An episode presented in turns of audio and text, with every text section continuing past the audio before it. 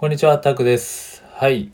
今回はね、はい11月もね、始まりましたね。はい、ということですね。はい、今回、あ僕ね、ちょっと継続ノートっていう名前に変えました。ちょっとね、継続ノート、響きがいいんでね。はい、それだけです。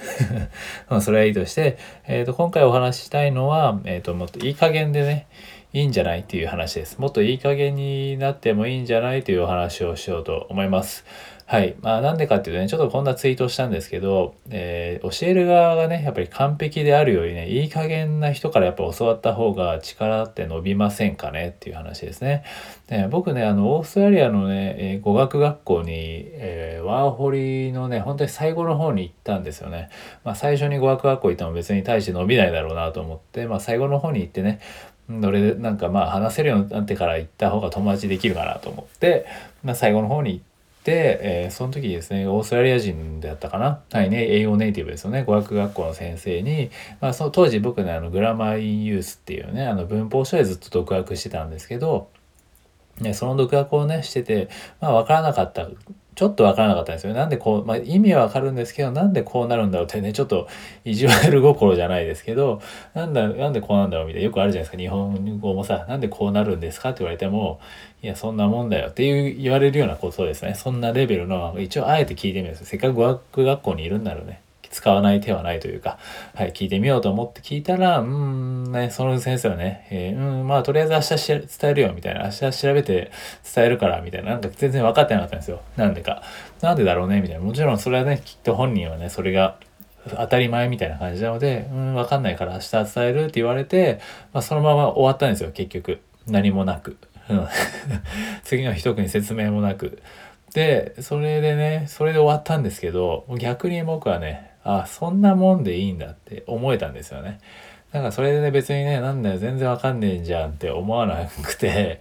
ね、映画語学学校の先生がこんなん答えろよぐらいとかは別僕には思わなくて逆にね、逆に、あ、こんなんでいいんだって思って思えたんですよ。うん。で、こんなんで逆によ、まあ確かにいいよな。いい加減、ある意味いい加減じゃないですか。ね、語学学校の先生しててもやっぱり文法ね、聞かれてわかんないって、まあ、まあ日本とかだったらもしかしたら文句は言われるかもしれないですよ。クレーム対象になるかもしれないですけど、でもやっぱ真面目ですよねと思うそう考えると日本人はもっと適当でいいんですよねっていうふうにめちゃくちゃ思ってまあその時にね英語もこんな適当でいいんだなみたいなそんなもんでいいんだなって本当に思えてまあそれは僕それは僕にとってはねいい経験になったんですよ。でやっぱりいい加減の方がね相手のためになることもやっぱあるんだなっていう学びですね。完璧であることというかね、まあ、完璧というかね、まあ、英語もね例えばすごくめちゃくちゃと英語できます、えー何でもわかりますみたいな人からね、えー学ぶよりなんかちょっといい加減な人から学んだ方が僕は逆にねああそんなもんでいいんだって開き直れるというかまあそんなもんでいいんだよな。英語ってこんなもんでいいんだよなって思えたっていう意味でも僕はこの先生はめちゃくちゃいい先生ですよ。自分にとっては。うん。別にそれでねなんか まあ完璧でなくていいわけですよ。教える側にいる人も。逆にそれで相手はね育ってくれるわけですしまあこれでねただ文句言う人もいると思います。もちろん。ね。まあ僕も精神状態によってはもしかしたらなんだよみたいになったかもしれないですけどその時は、まあ、オーストラリアにいてね、えーこうなんだ広大な場所にいたというかね国のあの寛大な国にいたからかもわかんないですけどなんか逆に僕はそれが良かった心地よかったというかああいいんだそれでいいんだって思えたっていう経験はねめちゃくちゃ大きくてでなんか本当にいい加減って必要だよなって思ったんですよね。で日本人ってやっぱり結構真面目だなと思って本当に。ね真面目はいいとこなんですよ。もちろんいいとこなんではあるんですけどやっぱりいい加減さもね適当さ。まあいい加減ってよく言うじゃないですか。いい加減って別に適当本当にデタラメじゃなくていい加減って言うじゃないですか。ね良い加減って感じですよね。そこをね、うまく自分の中でバランス取って、もちろんそれがね、クレームにつながる可能性もあるありますよ。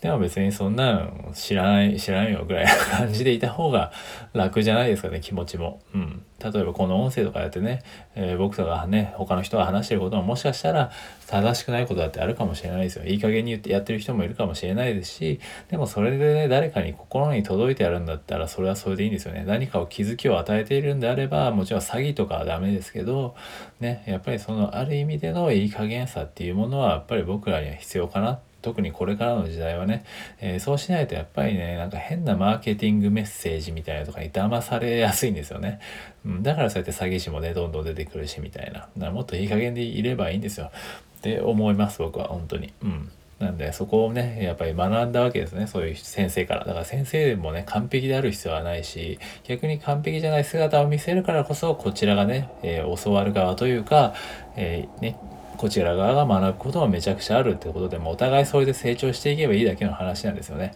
ねそういう関係を築けるってことはやっぱり大事なのでやっぱり結局ね人間関係はやっぱり信頼関係なので、ね、今は信頼をね積むのが大事とか言われますけどやっぱり根本はそこですよね。だから別にいくらプロフェッショナルとかね言われても別にその人は完璧全部が完璧なわけじゃないじゃないですか。ねそれは求めるのもおかしい話だしお互いに成長していけばいいんだっていうねこう教わってる方も思っておくっていうのってね、すごく大事だと個人的にはめちゃくちゃ思います。はい。ということでね、今回はそのいい加減さ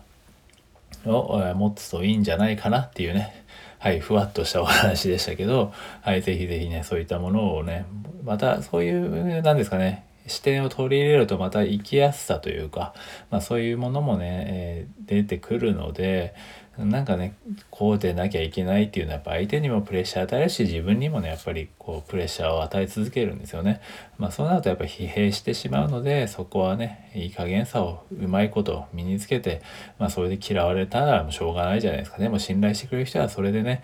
嫌いになることはないです絶対に。うん、それは経験上言えます。なのでそれはもうしょうがないです。嫌われるんだったらそういうそれまでの関係だったっていう開き直りが大事ですよね。っていうところですかね。うん。なかなかそれもね経験ですけど、ね、少しずつそういうのを積み重ねていけばいいのかなというふうに感じてます。はいということでね今回はそんないい加減さをね、え身につけてもいいんじゃないっていう完璧である必要はないよね。っていうお話を、えさせていただきました。ということでねはい今回は以上です。はいでは良い一日をということで。はい失礼いたします。